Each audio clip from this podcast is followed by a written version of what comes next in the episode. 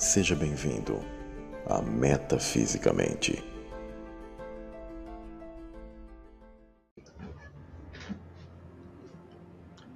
Fala pessoal, aqui é o Samuel Benini e vou estar fazendo essa live, do qual há um bom tempo tinha esse desejo de falar sobre a pré-existência do ser. É, eu já tenho aqui no canal iniciado a série da pré-existência, com apenas ainda um capítulo, que fala sobre a entrada nesse mundo, a entrada naquilo que nós chamamos de simulação, simulacro da vida. Aquilo que filmes vieram com uma ideia e definiram como matriz, né, da Matrix, a Matrix, o filme famoso que nós conhecemos. Então, quero estar conversando com vocês.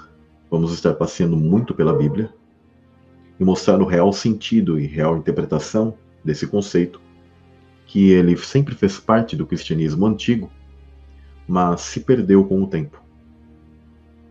Esse é um, um conceito que os hebreus sempre tiveram. Os demais povos, isso sempre se soube que eles conheciam, mas eles confundem com um ensino errôneo que é chamado de reencarnação. Por quê? Ah, o conceito de pré-existência significa a nossa pré-existência, a nossa existência anterior a este mundo, a este estado que nós nos encontramos quando nascemos no ventre da nossa mãe. Mas isso não significa uma reencarnação. Agora, os povos antigos possuem um tipo de conceito, de ensinamento que eles aprendiam, principalmente de entidades demoníacas, e iam guardando com suas tradições esse tipo de conhecimento e passando para as gerações. Então, muitas das pessoas foram ensinadas que elas reencarnam, e não. Isso não é correto. Não há reencarnação naquilo que eu vou estar colocando para vocês, mas encarnação. Uma vida aqui muito importante, que é um teste. É uma prova. Isso responde, inclusive, algo que nem arminianos, nem calvinistas, em suas teologias, uh, conseguem responder para os cristãos de hoje em dia. Isso também responde para ateus e diversas pessoas que possam estar assistindo essa live no futuro. Qual é o sentido da tua vida, o sentido de você estar aqui e num mundo que ele possui realmente dificuldades? Deus, ele é justo e jamais colocaria seus filhos num local para escolher entre a vida e a morte, escolher entre o céu e o inferno, passar por sofrimentos em diversas coisas, sendo ele justo, mas por que estamos aqui? E por que estamos passando por esse preço? Por que Cristo veio a este mundo? Pagar um tipo de preço do qual nós nunca conseguiríamos. Porque percebemos que nós não somos justos. E a própria Escritura mostra e diz que não há um justo sequer nesse mundo. Então, por que estamos aqui e por que estamos em uma vida que apresenta morte? Então, vou estar colocando um pouco desses tipos de conceitos e o primeiro que eu preciso colocar para vocês é a existência da dualidade. Deus, ele criou todas as coisas. Essa criação, em realidade, emana dele mesmo, porque ele é o tudo. Existe um conceito que é chamado de ex nihilo, que seria do nada. E é dito que Deus, ele criou as coisas do nada. Em realidade, ele é o tudo. E o conceito real hebraico antigo, e de muitas outras culturas, inclusive, é de que Deus ele se contrai e nessa contração dá, há uma margem, começa a existência do que seria a ausência de Deus. E isso muitas das vezes é definido de nada. Mas para que ele possa o que interagir com outros seres, porque ele é amor e ele é pleno, mas ele teve a necessidade, ele sentiu a vontade de transmitir esse amor para outros seres. E para que isso pudesse ocorrer, esses seres precisavam ter independência. E esse é o grande segredo de cada ser, que as pessoas muitas das vezes têm dificuldade de compreender, que nós temos independência de Deus. E através disso ele nos deu uma escolha, um livre arbítrio entre ficar com ele ou não ficar com ele entre sim ou não, entre luz e trevas. Então a dualidade ela é intrínseca a toda a existência, porque Deus ele se autolimitou eu tenho uma série aqui chamada A Origem. Para quem não assistiu, ela tem, tem uma playlist, estão separados ali os capítulos, mas você pode assistir o vídeo inteiro. E eu creio que ele vai trazer muita informação para vocês, além do que eu vou estar colocando aqui. Então a dualidade é um conceito muito importante para as pessoas entenderem. O primeiro versículo do Gênesis começa, de acordo com as traduções mais modernas. No princípio, Deus criou. Segundo a maioria dos teólogos, a palavra criar é entendida como fazer algo do nada. Esta definição é um conceito abstrato, sem fundamento concreto, e, portanto, não é um conceito hebraico. Para descobrir o significado original do hebraico por trás dessa palavra, em português ou qualquer outro tipo de idioma que eles traduzam, precisamos examinar atentamente a palavra hebraica bará, que no dicionário Strong é o número 1254. Em Gênesis 2:7 afirma que Deus formou o homem. A palavra hebraica traduzida como formado está sendo empregado qual verbo? É o verbo yatzar, que no hebraico, no dicionário Strong, é 3335 e é melhor entendido como o processo de pressionar a argila para formar um objeto, como uma estatueta. Podemos ver claramente a partir deste versículo que o homem foi feito de alguma coisa, ou seja, de algo já existente. No entanto, em Gênesis 1:27, lemos, de acordo com a maioria dos tradutores, Deus criou o homem. Mas descobrimos que o homem ele é feito de alguma coisa. Portanto, a palavra criar em Gênesis 1:1 e em Gênesis 1:27 não significa que algo foi feito do nada, mas de algo já existente, inclusive da existência do próprio Deus. E isso é muito profundo. Todas as coisas provêm dele. Todas as coisas, de alguma maneira, já possuem a essência divina. Isso não quer dizer que elas são o próprio Deus, mas elas estão embasadas totalmente em algo que já é existente. Esse conceito de que Deus criou as coisas do nada, do invisível, é errado. Até porque a própria Escritura define que Deus é invisível. E sendo ele invisível, você não pode dizer que ele é inexistente, porque é definido assim, mas ele é totalmente sempre eterno, ou seja, sempre existiu. Ele é o tudo. Então nada não pode ser definido como algo que Deus ele tira e traz à existência. Existe o verso de Romanos 4,17, como está escrito: Eu o constituí pai de muitas nações. Ele é nosso pai aos olhos de Deus, em quem creu. O Deus que dá vida aos mortos e chama à existência coisas que não existem, como se existissem. Ou seja, esse verso está dizendo que ele dá vida, ou seja, a vida que ele dá, ela já existe que ele dá em independência desse ser que não existia antes. Ele não estava antes.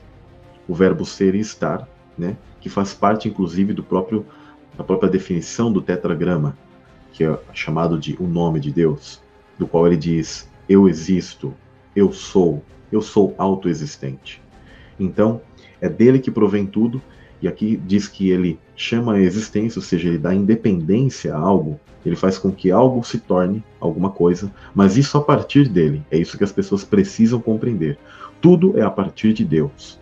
Não existe ele tirar algo como que se no nada houvesse algo. O nada ele é a ausência de Deus. Sendo a ausência de Deus, do nada não pode sair as coisas, mas sim de Deus e a independência que ele cria. E quando ele coloca o espírito de vida dele, o espírito de vida é algo existente, autoexistente dentro do próprio, do próprio Deus.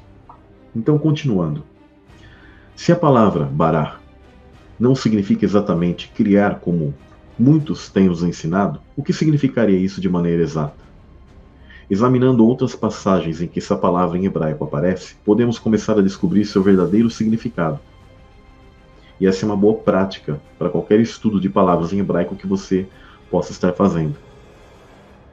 Em 1 Samuel 2,29 diz o seguinte: Porque pisastes o meu sacrifício e a minha oferta de alimentos, que ordenei na minha morada, e honras a teus filhos mais do que a mim, para vos engordardes do principal de todas as ofertas do meu povo de Israel? Deus está perguntando e chamando a atenção aos sacerdotes. Acredite ou não, a palavra bará é traduzida como engordar. No versículo acima é o significado concreto original dessa palavra. O que significa que em Gênesis 1, 1, quando diz literalmente Deus engordou, ou seria encheu ou preencheu os céus e a terra. Quando um animal é escolhido para o matadouro, ele é colocado em um curral e, e alimentado com grãos para que possa ser engordado, ou, em outras palavras, preenchido. Essa ideia de encher ou preencher é o mais relevante e mais próximo para o verso de Gênesis 1:1. Inclusive em Gênesis 1:2, a correta tradução seria o seguinte: porque a terra tornou-se vazia ou não preenchida, porque houve uma guerra celestial. Eu vou estar colocando aqui para vocês um podcast que eu fiz para Humberto Volts e depois eu vou estar voltando. Nesse podcast eu explico o conceito da Atlântida vinculado ao dilúvio, mas também explico o real conceito do Gênesis 1.1 e o Gênesis 1.2, para o que possivelmente a mitologia de Atlântida realmente aponta para o gap, ou aquilo que é chamado de, de fenda, entre o Gênesis 1.1 para o Gênesis 1.2. E eu vou dar a base bíblica para isso e o meu entendimento disso. É importante vocês entenderem que nesse momento foi quando ocorreu a queda dos filhos de Deus, a famosa queda dos anjos, como ela é conhecida.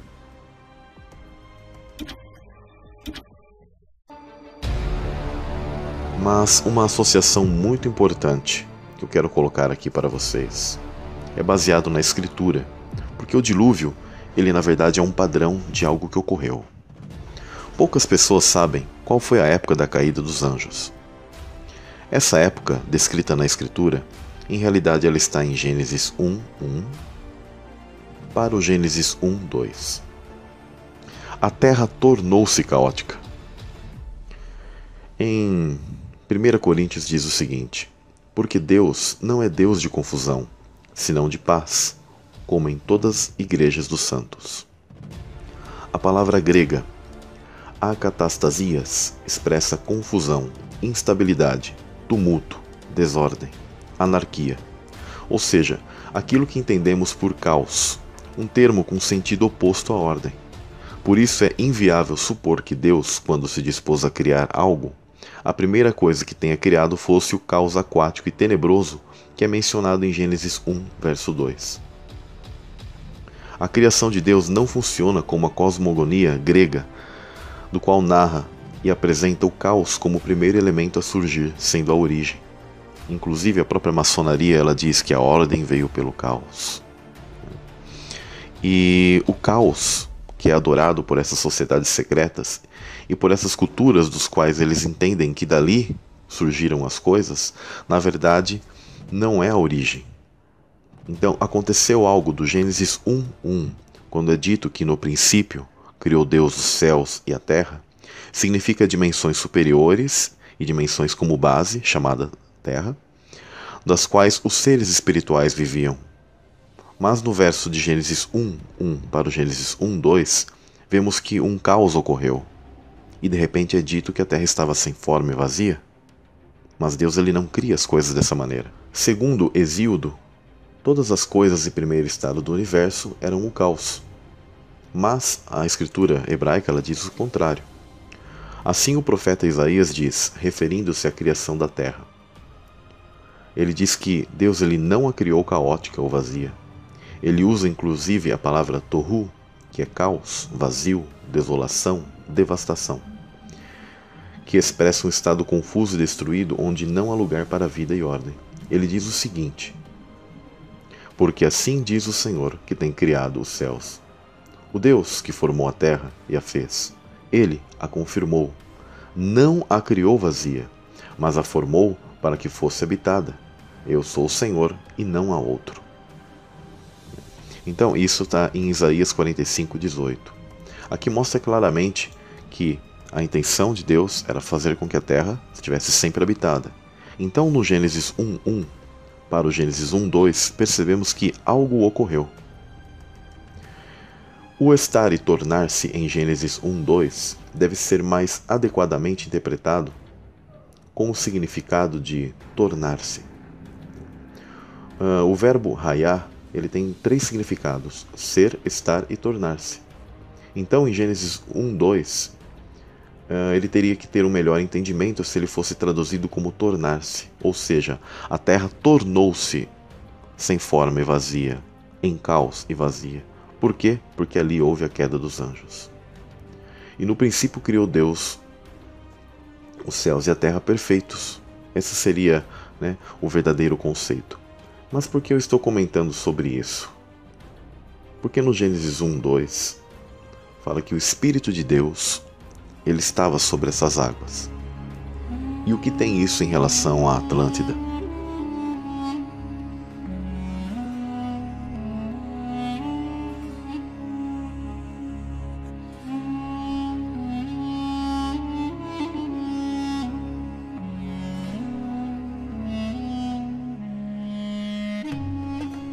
Nós sabemos que o universo, dentro de todas as culturas gerais, ele era entendido como as águas primordiais. E que Deus ele criou céus e terra dentro desses, dessas águas primordiais, desse oceano primeiro.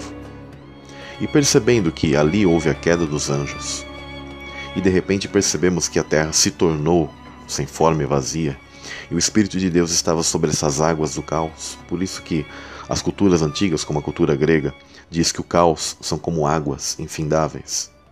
E aí eles entendem que este foi o primeiro Deus e que as coisas surgiram do caos, mas não. Deus ele cria as coisas perfeitas. Então houve também uma grande inundação nesses mundos, nesses lugares onde Deus ele criou os céus e a terra. Onde os filhos de Deus, os seres angélicos, eles estavam. Então ali foi a grande primeira inundação. Ali é o qual essas lendas antigas, elas remetem à antiga Atlântida, que na verdade seria o antigo reino dos céus dos filhos de Deus, dos quais eles se rebelaram contra o Altíssimo e tudo se tornou em caos, e houve a grande primeira inundação dessas águas primordiais. Então ali há um segredo em Gênesis 1:1 para Gênesis 1:2. O verdadeiro primeiro caos em relação à água, um dilúvio, onde esse essas terras primordiais, elas foram engolidas por essas águas. Então, no Gênesis, nós percebemos no capítulo 1 que Deus ele começa a recriar as coisas, a organizar as coisas. Esse é o verdadeiro conceito e conceito que a religião ela não ensina para você. Os teólogos não ensinam e inclusive nunca explicam quando foi a queda dos anjos e o porquê tantas mitologias e lendas remetem a uma terra, a um mundo onde haviam seres de bondade, de muito poder e que eles foram engolidos por águas. E esse padrão, ele se repete após a queda do homem no Éden. Ele se repete também ocorrendo no dilúvio universal que nós conhecemos de Noé. Só que ele foi prometido pelo próprio Criador que isso não ocorreria novamente. E isso ocorreria apenas um último fim de ciclo, mas agora com fogo e isso será na volta do Messias. Então fiquem com esse estudo, espero que tenha sido de informação. Se houver a necessidade, ouçam novamente, procurem essas passagens bíblicas e estudem. E esses são os segredos do que eu entendo como a verdadeira Atlântida, o antigo reino dos filhos de Deus, antes que o próprio dilúvio de Noé.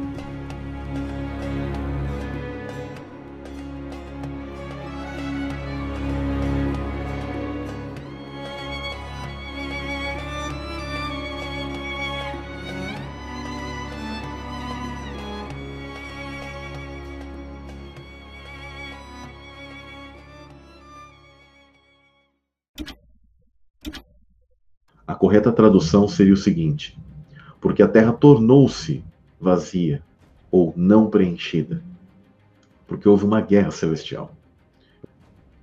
Então, voltando, pessoal, Elohim encheu ou preencheu o homem com a sua imagem. Com a sua imagem, ele encheu. Ele os encheu, ao homem e à mulher. Interessante, né? Quando a gente começa a entender o real sentido dessas palavras. A palavra hebraica traduzida como imagem, ela é Zelem, 6754 no Strong. Significa um esboço de uma sombra, uma representação ou uma imagem do original, uma cópia. Uma vez que Deus formou o homem, ele preencheu de uma representação de si mesmo, de algo existente, de acordo com esse versículo. E inclusive a sua imagem é masculina e feminina. Ou seja, tanto a mulher como o homem, eles são a imagem de Deus. Porque Deus ele também tem sua contraparte feminina. Nós ficamos à vontade chamando Deus de ele e atribuindo atributos masculinos a ele. Mas o fato é que ele é homem e possui sua contraparte feminina também, não só de aparência, mas na função. Um exemplo disso é na palavra Shaddai, que podemos traduzir como seios. E nós sabemos que o, o homem não possui seios. O termo famoso que nós damos a Deus de El Shaddai, ela também tem sentido de seios. Isso é algo que não explicam para você. Continuando o foco sobre a pré-existência. Nós somos do Éden antigo. Essa terra e esses céus criados, eles são as dimensões superiores que Deus habita e o Éden anterior que nós vivemos. Nós podemos chamar de Éden número 1. Um. Incrivelmente, esse Éden, essa parte caída dessa guerra celestial, ela está relacionada com este mundo material onde nós estamos aqui, para a qual Satanás e seus anjos também foram atirados. Em Isaías 63,16 diz o seguinte: Mas tu és nosso Pai, ainda que Abraão não nos conhece, Israel não nos reconhece. Tu, ó Senhor, és nosso Pai, nosso Redentor desde a antiguidade é o teu nome. Essa palavra antiguidade aqui é 5769, Olam, que significa longa duração, antiguidade, eternidade. Então Deus ele é nosso Pai, portanto somos filhos dele, e aqui está usada a palavra Olam.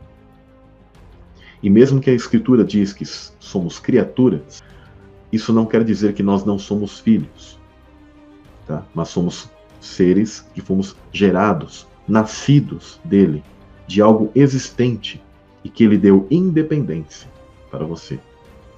Então note o quão você é importante, o quão cada ser é importante, principalmente nós, que somos a imagem e semelhança de Deus. Em Salmo 74:2 diz o seguinte: Lembra-te da tua congregação, que compraste desde a antiguidade, da vara da tua herança, que remiste, deste monte Sião em que habitaste. Salmo 74:2. A palavra aqui usada, antiguidade, é Kedem, que é 6924, que significa o Éden anterior, anteriormente, leste. E interessante que o Éden, quando ele é recriado após essa queda, que é descrito em Gênesis, no capítulo 1, ele está vinculado a um mundo espiritual.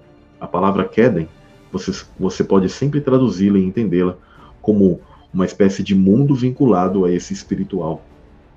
Não à toa, Deus diz o seguinte: Ora, o Senhor Deus tinha plantado um jardim no Éden, para os lados do leste. Este leste é a palavra Kedem. E ali colocou o homem que formara. Ou seja, esse Éden que nós não enxergamos e que Adão e Eva foram expulsos e que nós iríamos nascer nesse Éden recriado, regenerado. Então, justamente esse Éden ele é vinculado ao mundo espiritual e eles foram expulsos e é por isso que nós não vemos esse Éden.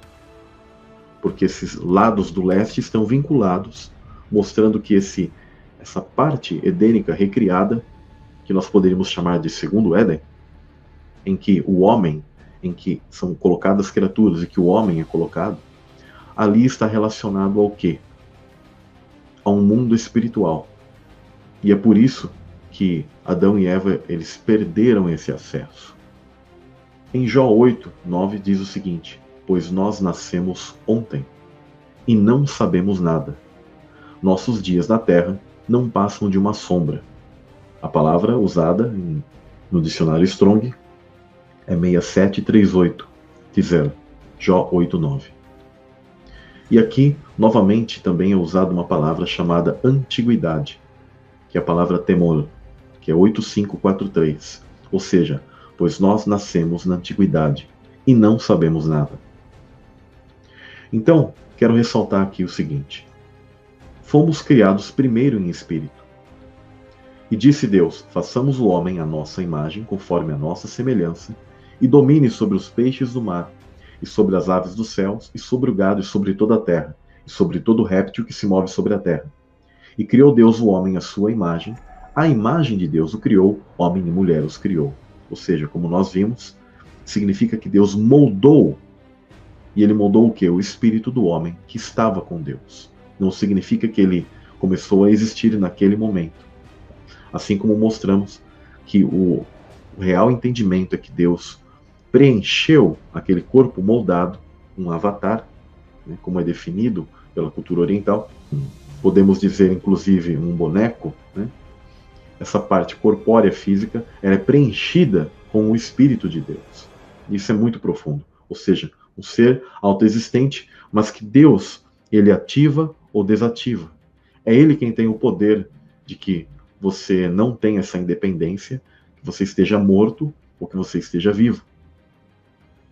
Em Ezequiel 10:20 é falado sobre os seres viventes, sobre os querubins, que inclusive guardam e essa é a mesma função que Adão tinha, mostrando que nós somos relacionados aos seres viventes. E esses seres viventes de Ezequiel 10:20 são seres angelicais. Por isso que é dito que o homem é um ser vivente. Quando existe a passagem em Gênesis 3 que fala sobre a serpente, que é chamada de Nahash, e a tradução correta seria o sedutor, e está falando sobre Satanás. E não quer dizer que Deus criou um ser vivente malicioso. Mas, como Satanás ele tinha caído, e quando houve a recriação no Gênesis, Satanás ainda tinha acesso a esse segundo Éden, porque ele estava aqui no primeiro Éden.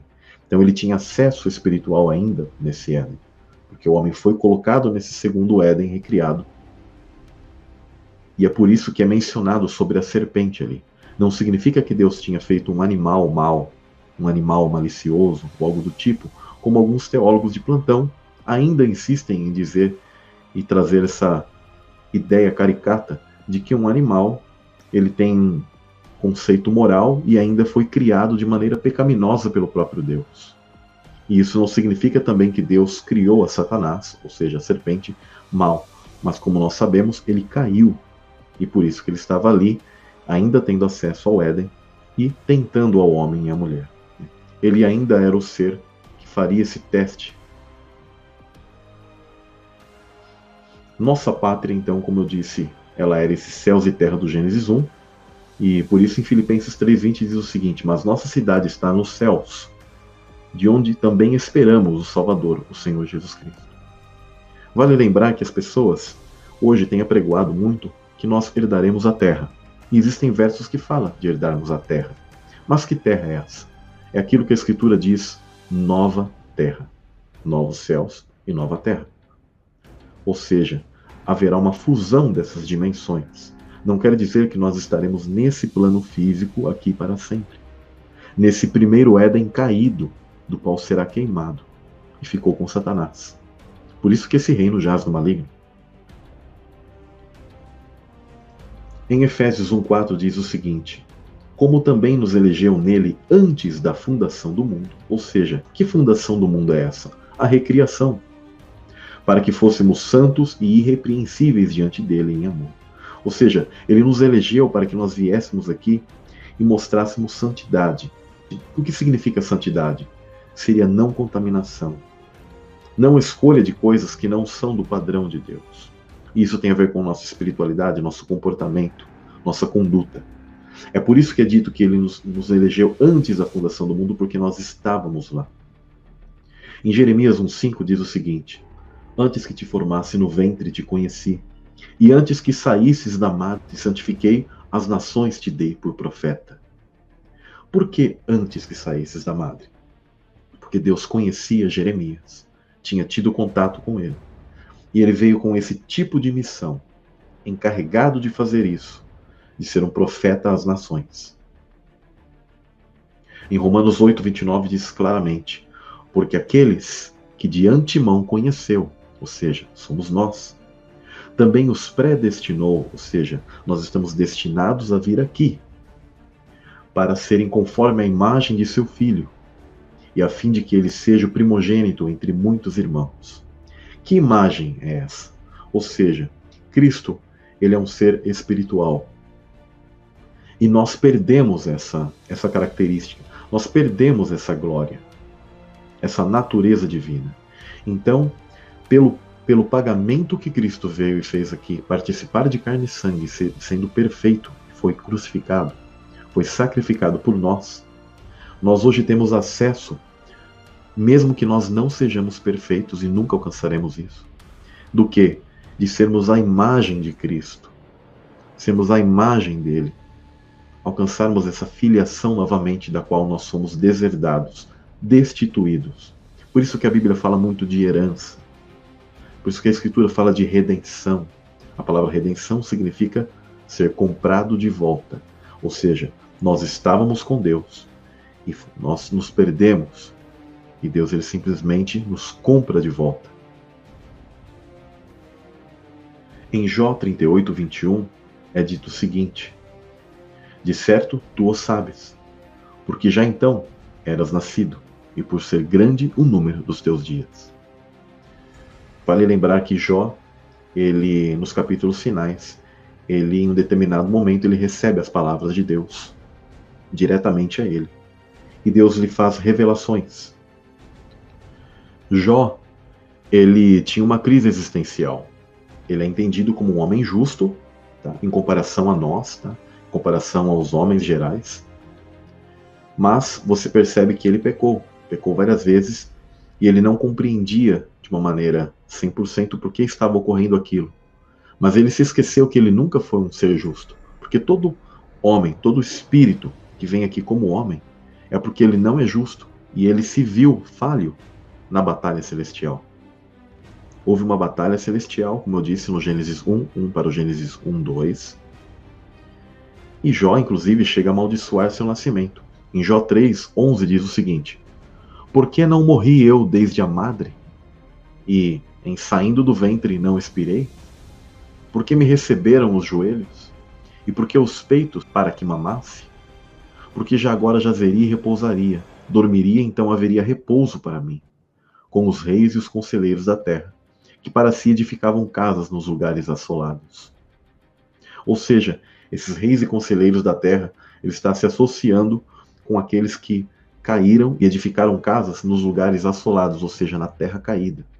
Muitos reis e príncipes desse mundo anterior, eles caíram e eles estão mortos.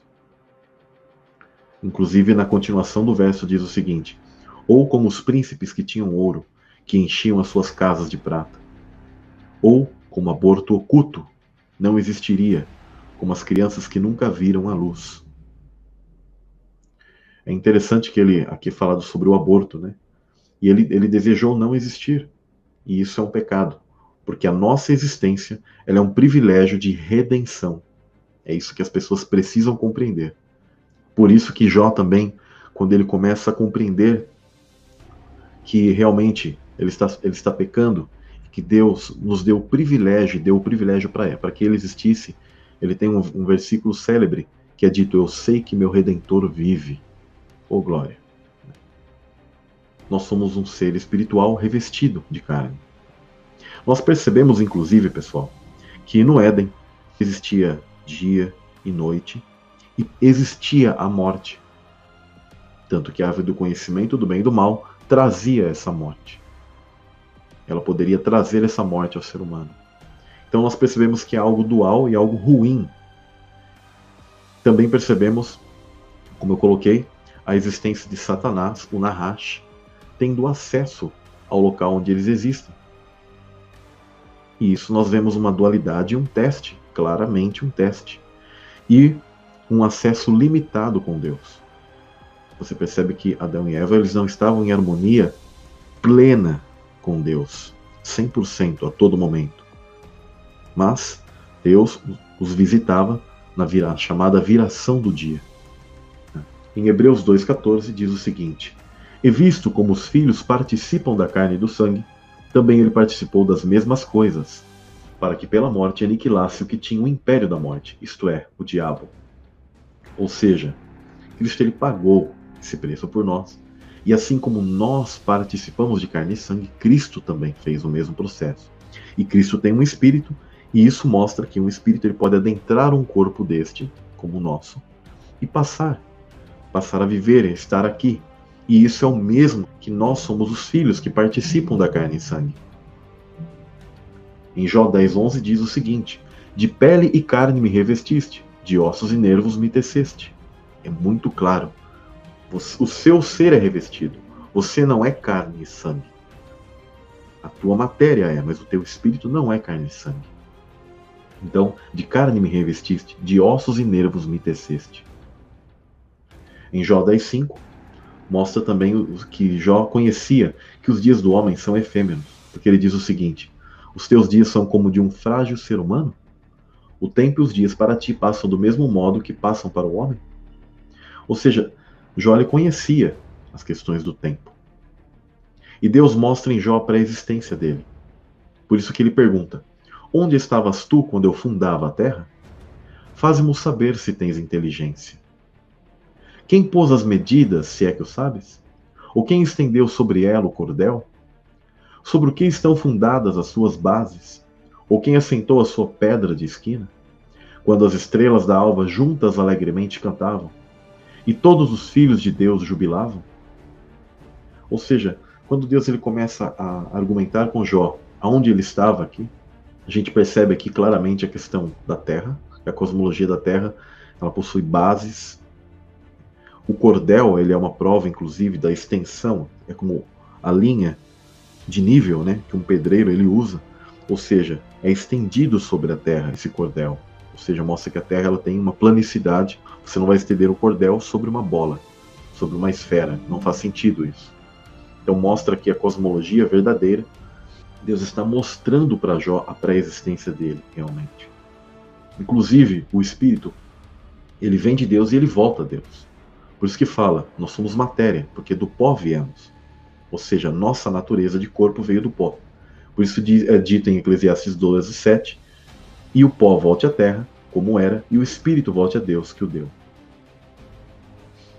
Em Salmo 139, no verso 13 ao, ao verso 16, diz o seguinte: Pois possuíste os meus rins, cobriste-me no ventre de minha mãe.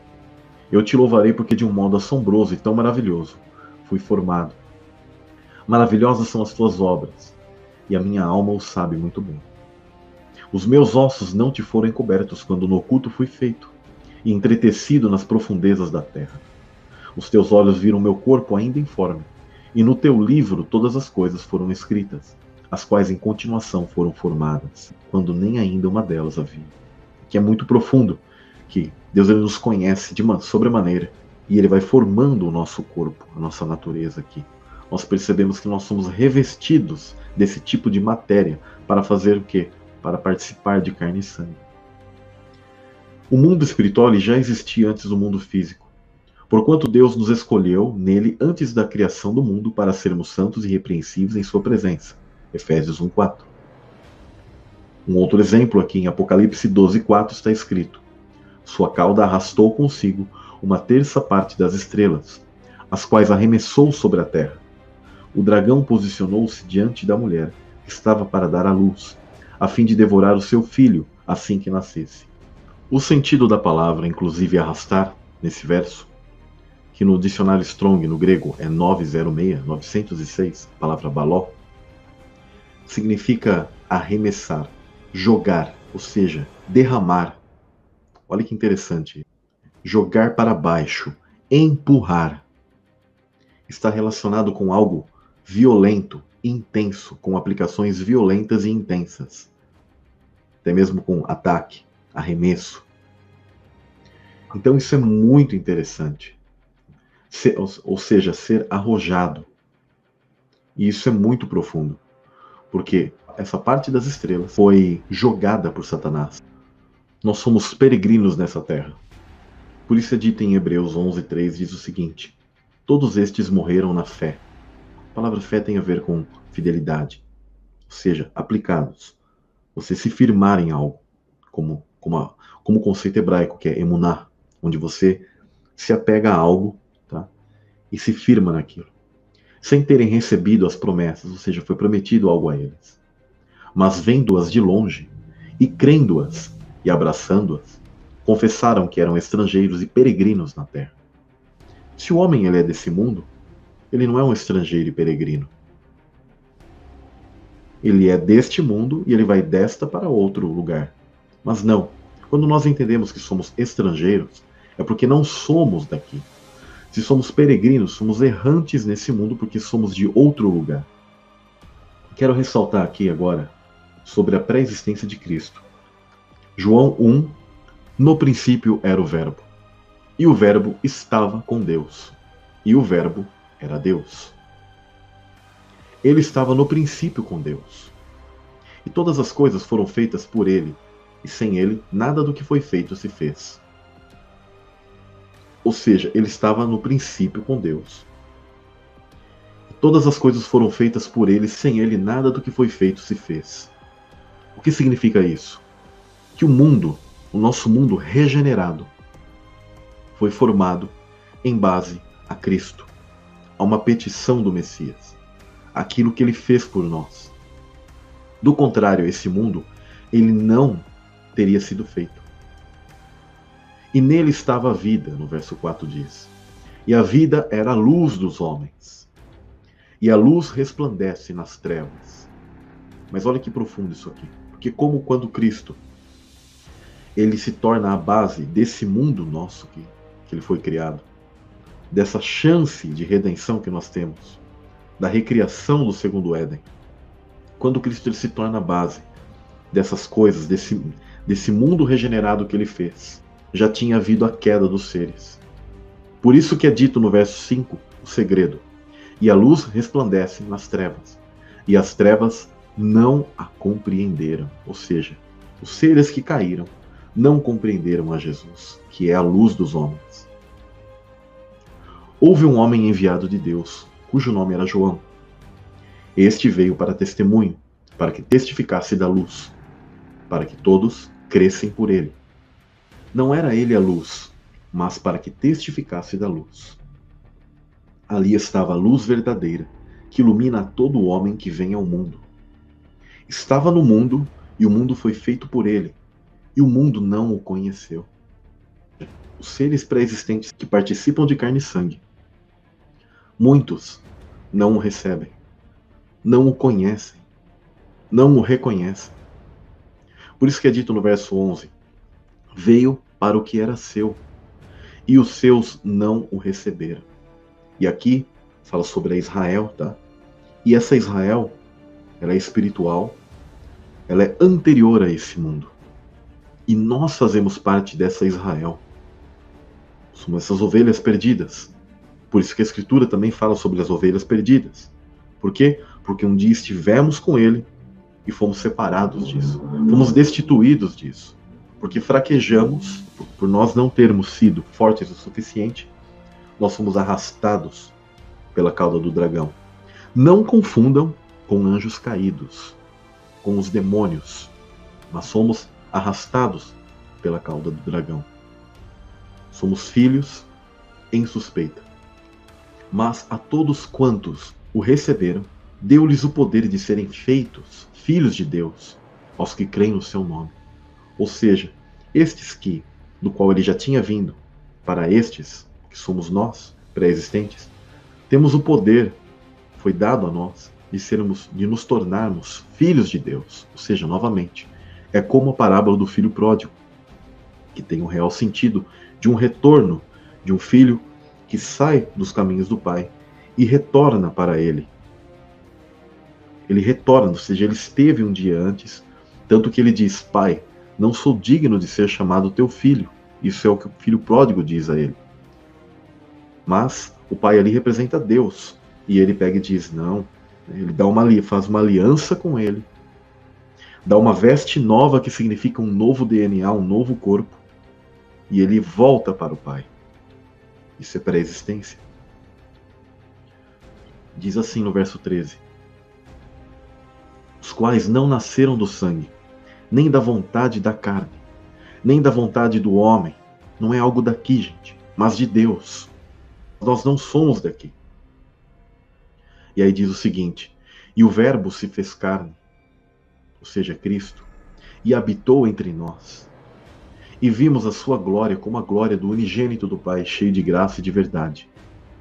E João testificou dele e clamou, dizendo: Este era aquele de quem eu dizia: O que vem após mim é antes de mim, ou seja, Cristo, inclusive, ele é anterior a, João mesmo, porque ele é o nosso, nosso irmão mais velho.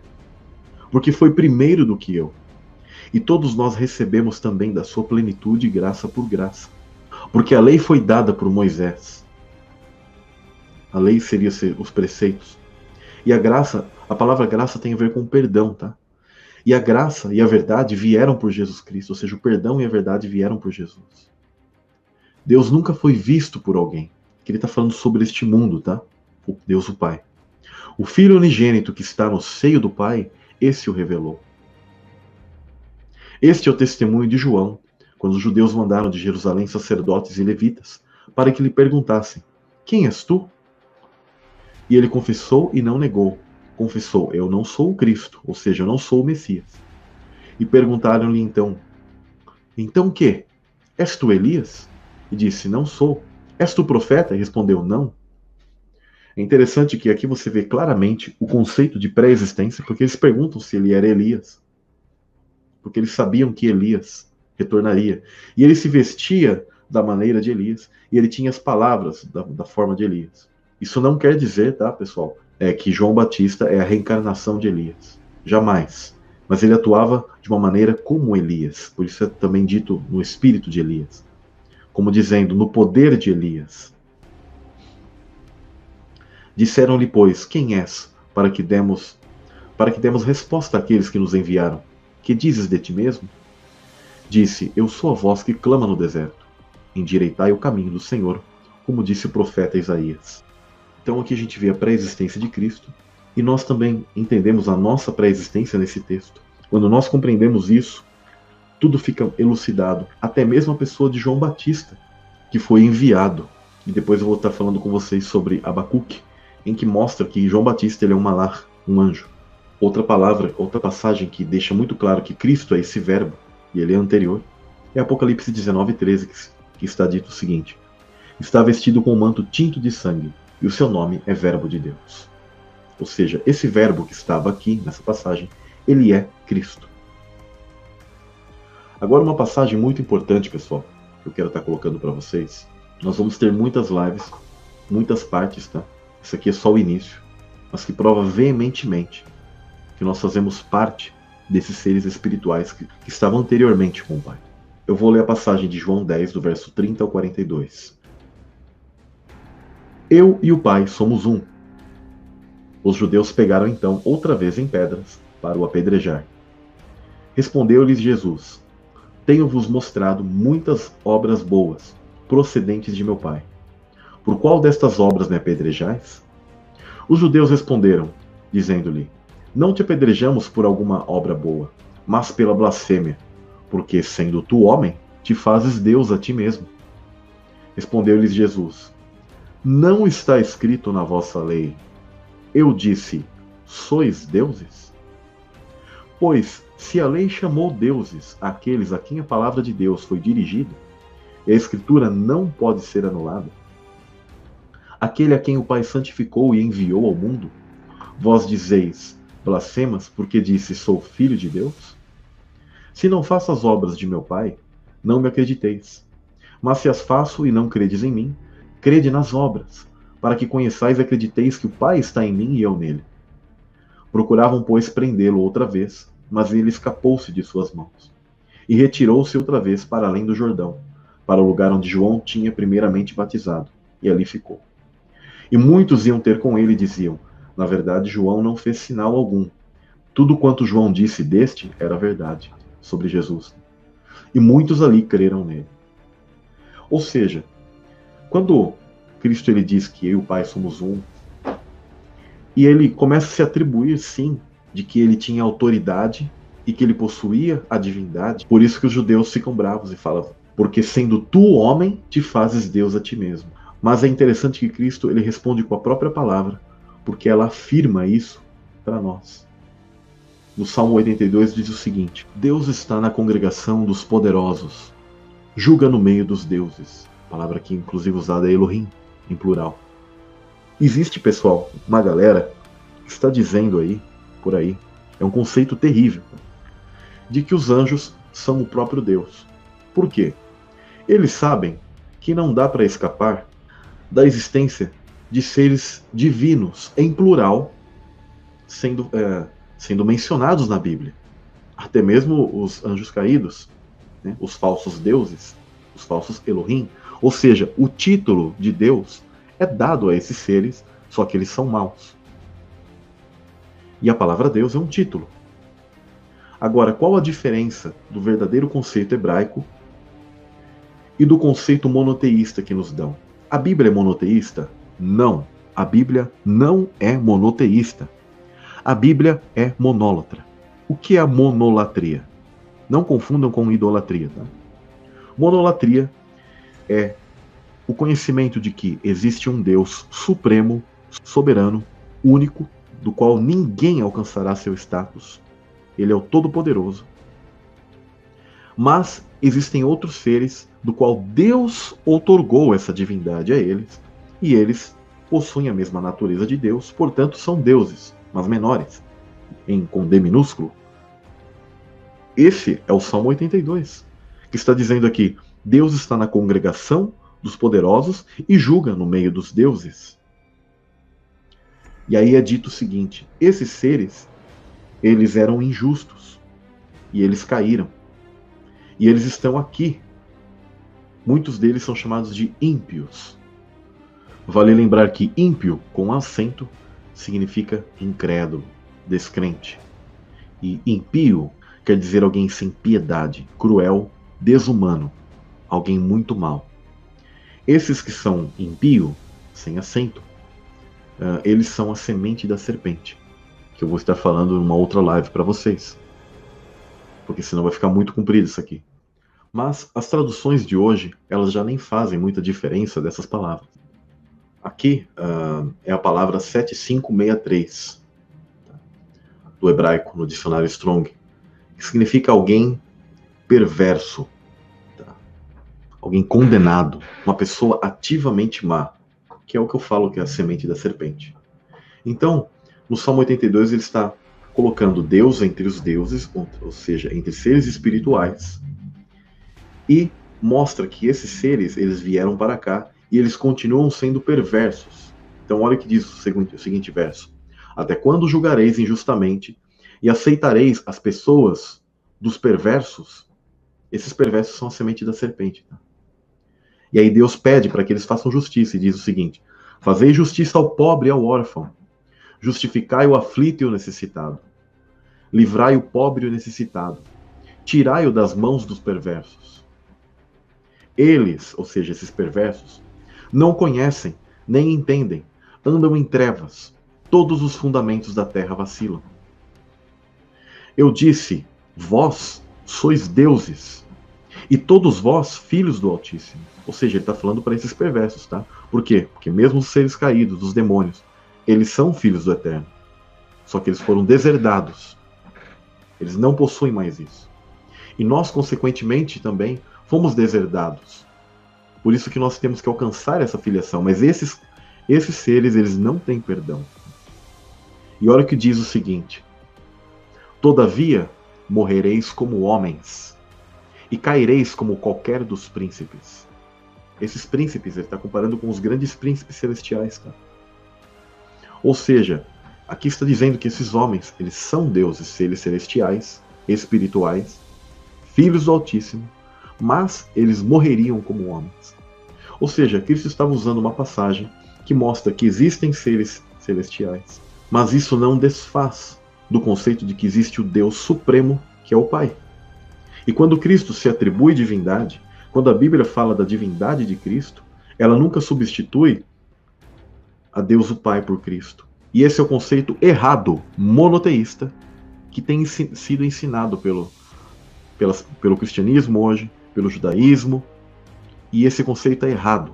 Quando a Escritura diz que Yah, a palavra Yah, tetragrama, ela é uma palavra que em realidade ela significa família divina. E ela diz, Yah é um, significa que ele é uma família, uma unidade. Não significa que existem vários deuses para serem adorados, mas que existe uma família. Por isso que em João 17 está escrito: para que todos sejam um. Não oro somente por esses discípulos, mas igualmente por aqueles que vierem a crer em mim por intermédio da mensagem deles. Para que todos sejam um, Pai, como tu estás em mim e eu em ti, que eles também sejam em nós, para que o mundo creia que tu me enviaste. Ou seja, existe uma unidade, uma família divina. E o tetragrama, ele significa uma família.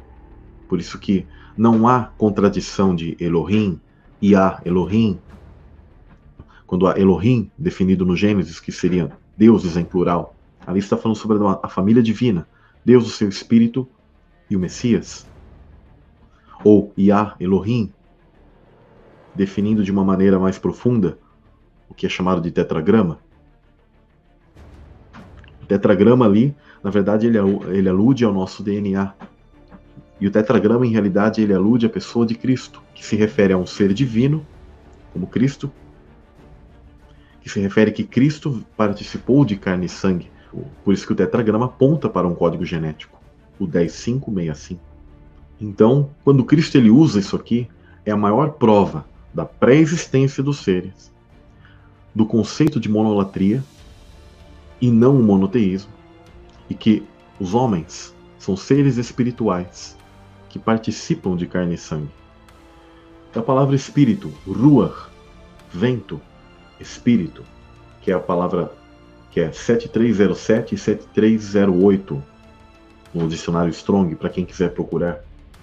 Também existe a palavra Neshama, que é algo que nós possuímos, diferente dos animais. Os animais eles possuem um espírito, mas o espírito dos animais, ele é de interação, ele é algo vivo, mas não possui valor moral e nem busca salvação. Ele apenas faz parte de todo o programa, de tudo isso que Deus preencheu, de tudo isso que Deus criou, ele preencheu. Né? Ele vai dando forma. Os animais eles fazem parte disso. E por isso que eles, mesmo com a queda, muitos deles, né, nós percebemos que eles refletem algo bom, porque eles têm uma essência ainda uma essência boa daquilo que Deus ele criou. A alma também está ligada totalmente à emoção, tanto que que, que, que Nefesh, com, com o termo Nefesh, que é 5315, que significa ser vivo, pessoa, apetite, é tão ligado à nossa mente, à emoção, que em grego é psique, que é 5590, a respiração vital, respiração da vida a alma com sede de afetos e vontade. Deus possui alma? Deus possui alma? É, vou finalizar essa primeira live mostrando o seguinte: Deus é espírito. Em João 4, 24 diz: Deus é espírito e é necessário que os seus adoradores o adorem em espírito e em verdade. Anjos são espíritos. Em Hebreus 1,14 diz o seguinte: Não são todos os anjos espíritos ministradores, enviados para servir em benefício dos que herdarão a salvação? Ou seja, esses seres espirituais trabalham, inclusive, para aqueles que precisam herdar a salvação. Salvação do quê?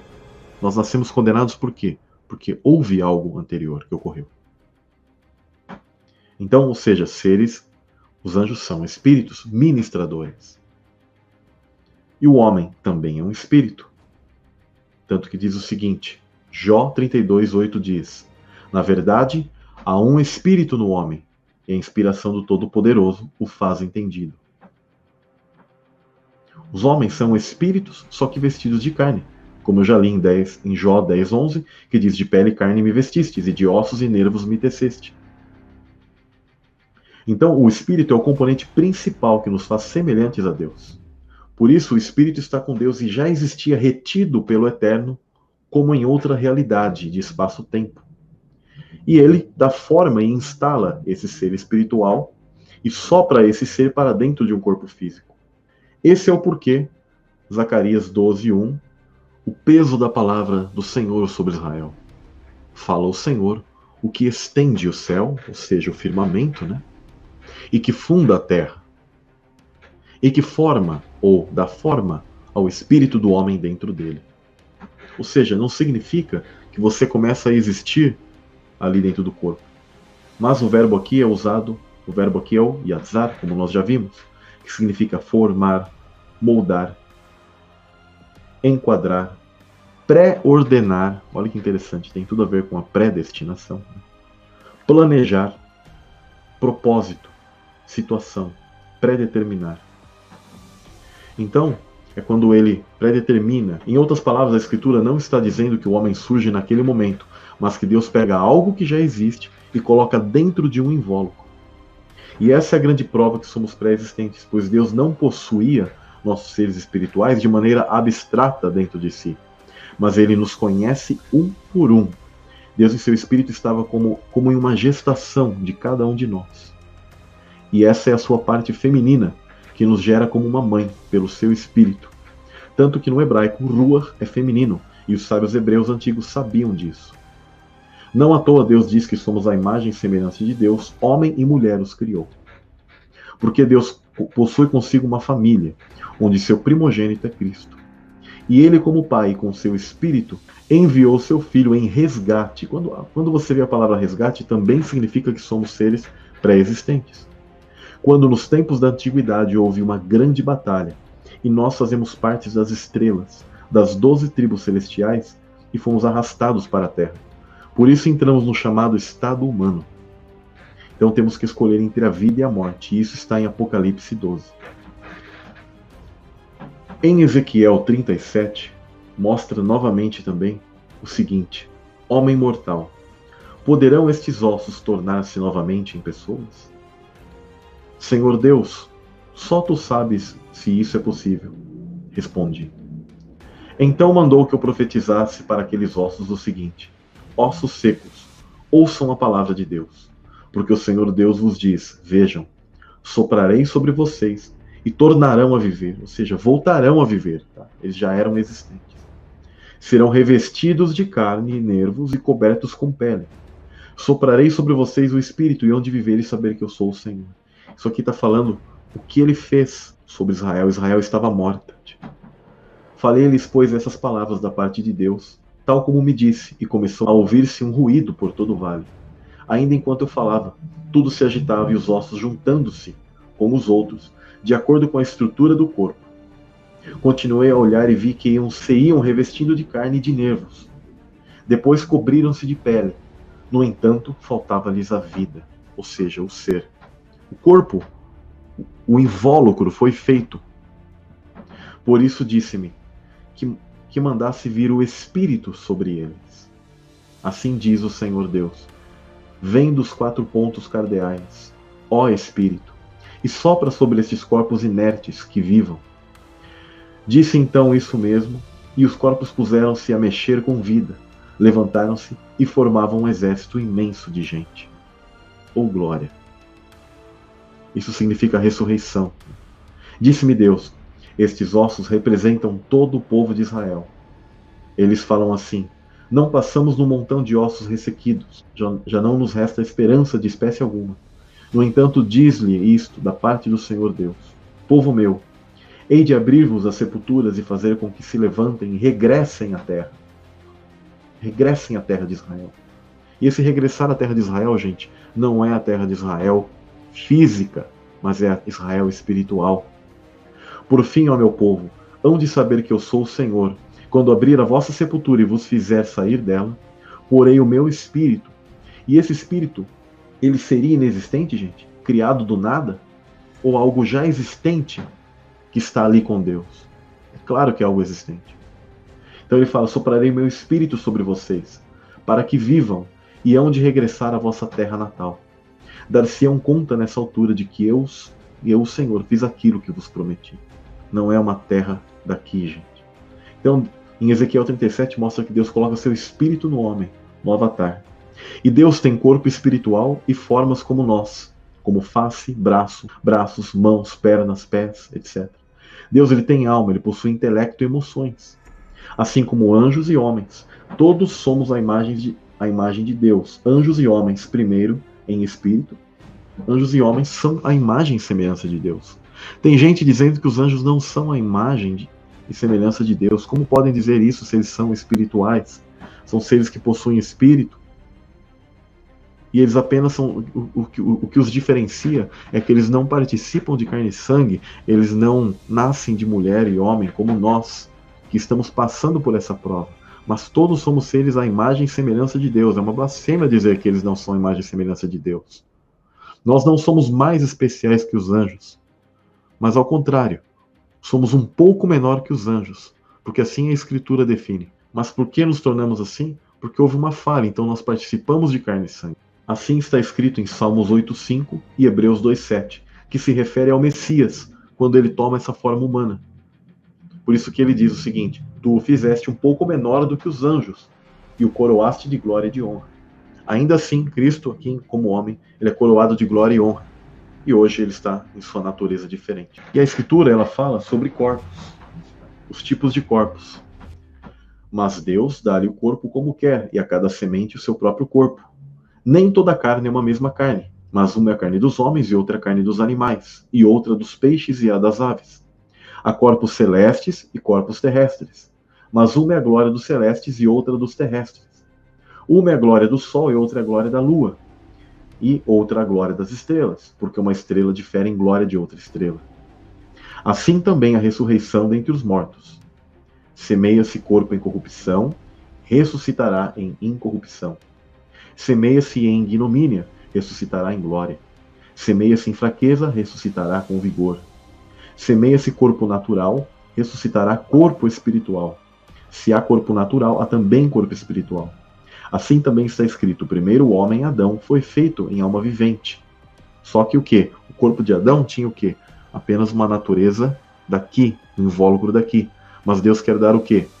Algo que Cristo conquistou para nós, que é o último Adão, um espírito vivificante. Por isso, Paulo ele coloca aqui o último Adão em espírito vivificante. E aí diz o seguinte: mas não é primeiro o espiritual, senão o natural, depois o espiritual. O primeiro homem da terra é terreno. Ou seja, a primeira matriz que foi feita para que nós entrássemos, ela é terrena, então ela é limitada.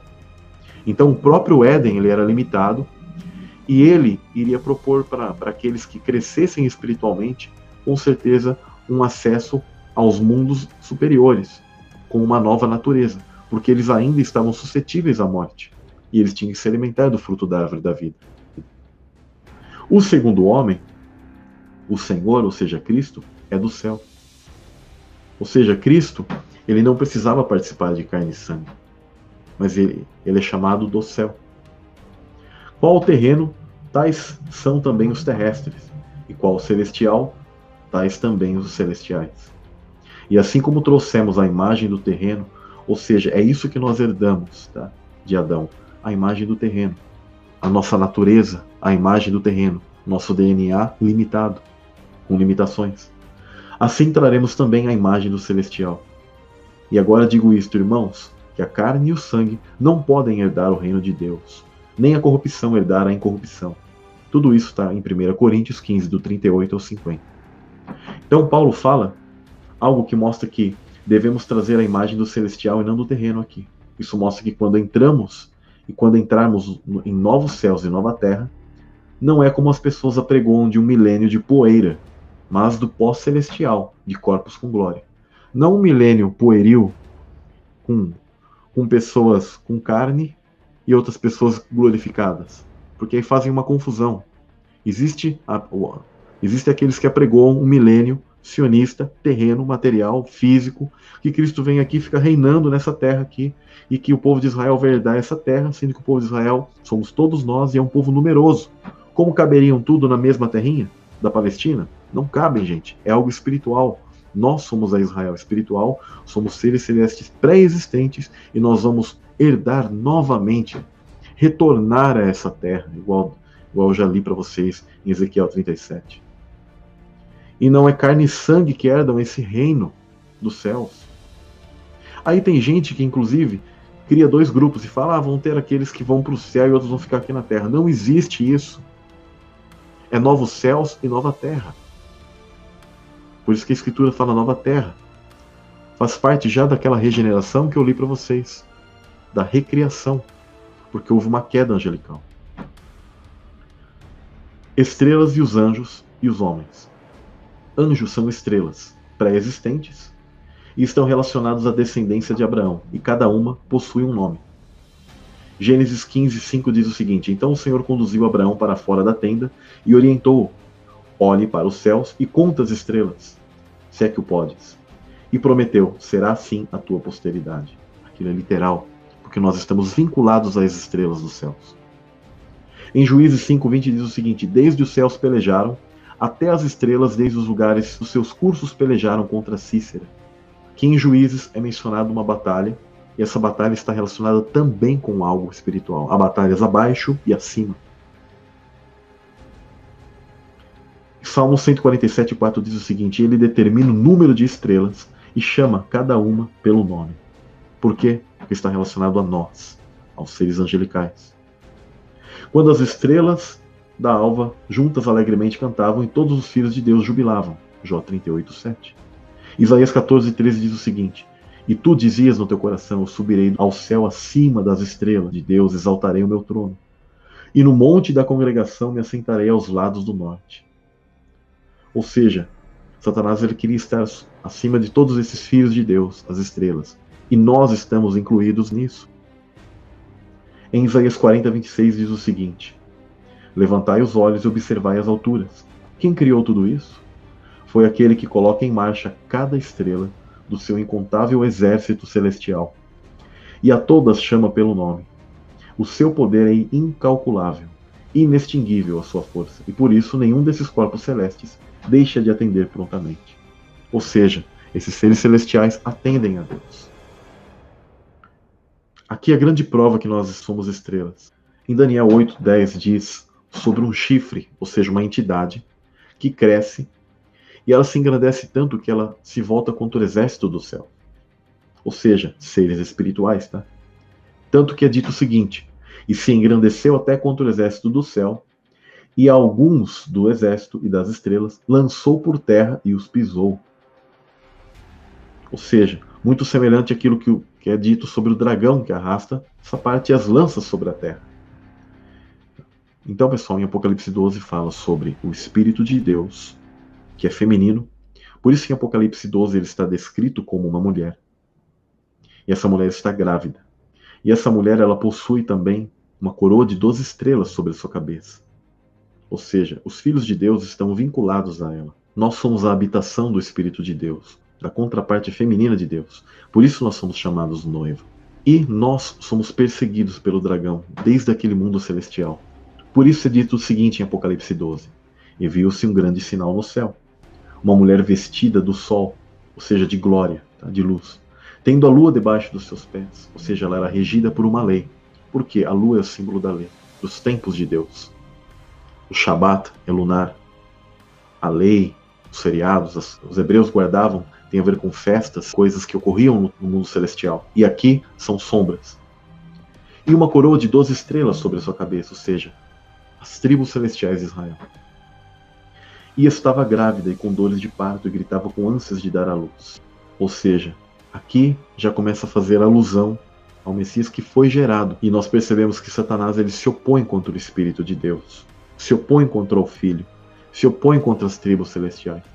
Por isso é dito: e viu-se outro sinal no céu, e eis que era um grande dragão vermelho, que tinha sete cabeças, ou seja, são sete entidades, tá? Um dia eu vou estar falando para vocês sobre a sabedoria caída e suas sete colunas. E dez chifres, outras dez entidades aqui. E sobre as suas cabeças, sete diademas. Essas entidades eram reis, eram príncipes. Ou seja, essas entidades eram autoridades. E a sua cauda levou após si a terça parte das estrelas do céu e lançou-as sobre a terra. E o dragão parou diante da mulher que havia de dar à luz, para que, dando ela a luz, lhe tragasse o filho. Após ele ter conseguido fazer com que, com, com que terça parte das estrelas do céu fraquejassem e viessem para essa terra, que terra é essa? Terra caída, para a terra em guerra, local onde ele hoje ele domina. Ele também o que se opõe contra o espírito de Deus, contra essa mulher, e ele fez isso quando Maria, que inclusive teve o Espírito de Deus sobre ela para que proporcionasse que ela, como mulher, fosse o portal de acesso para Cristo, para, para Cristo neste mundo. Então o dragão também se opôs a Maria da mesma maneira. Aqui, em Apocalipse 12, eu não vou estar lendo ele inteiro para vocês, mas ele começa a transcender sobre vários tempos, o tempo celestial, aí começa a transcender sobre os, o mundo daqui. Então fala que o dragão parou diante da mulher para que havia de dar a luz para que, dando ela a luz, lhe tragasse o filho. E deu à luz um filho, homem, que há de reger a todas as nações com vara de ferro. E seu filho foi arrebatado para Deus e para o seu trono. Ou seja, ele ressuscitou e ele está está à direita do Pai, em seu trono. Então, pessoal, são todas essas bases que eu queria colocar aqui para você, para que vocês compreendessem quando foi a queda, a nossa ligação com os anjos, o real conceito de criação. Nós somos espírito, mas espíritos revestidos de carne. Somos peregrinos nessa terra. Deus nos escolheu de antemão. Nosso, nosso tempo é desde a antiguidade. E Deus é nosso Pai desde a antiguidade. E na próxima live eu vou estar pegando todas as perguntas de vocês aqui no chat e que vocês deixaram lá na aba comunidade. Vocês, pessoal, acessem a aba comunidade. Eu vou também estar deixando o link do Telegram para que vocês, para quem queira acessar. Lá eu tenho falado um pouco sobre o que eu tenho compreendido sobre toda a situação atual de pandemia, etc., que estamos uh, vivendo nesses dias. Também farei um material ainda sobre isso, mas eu sei que pode haver até um boicote das redes sociais, no caso do YouTube. E essa é a primeira parte, tá? A primeira live, muito importante para que vocês compreendam todos esses fundamentos. Há mais coisas que eu vou estar passando, muito mais coisas. Mas é isso aí, pessoal. Quero agradecer a todos vocês. Que Deus abençoe, né? que o Eterno abençoe vocês grandemente. A vocês que assistirão essa live no futuro. E quero dizer que amo muito vocês, que vocês são muito especiais e que esse conceito ele possa fechar as lacunas de entendimento para vocês, que vocês possam compreender grandemente, consigam, possam ler a Escritura com outro viés, que isso está relacionado às duas casas de Israel. Eu vou mostrar como se, como isso está relacionado com a nossa pré-existência. Então eu vou estar encerrando agora, porque para que a live ela não fique muito cansativa para vocês. Tá bom, pessoal? Fiquem na paz e levantemos um clamor para aqueles que estão passando dificuldades nesses dias. E confiemos em Deus, confiemos no Eterno, naquilo que o seu Filho conquistou por nós, por cada um. E é isso aí. Tamo junto, compartilhem esse material se vocês gostam. Continuem deixando as perguntas, que eu vou estar separando todas elas para responder numa só live. Eu já tenho separado algumas lá, são mais de 25 perguntas, muito importantes. É importante essa interação com vocês para que não fique nenhuma dúvida. E aqueles que se opõem a esse tipo de conhecimento, que continuem crianças na fé mesmo, que continuem tomando seu leitinho. Aqui, este canal, Elemento Sólido, é algo profundo daquilo que a religião nunca te falou. Então, fiquem na paz do Eterno, no nome de Yeshua HaMashiach, Jesus o Messias.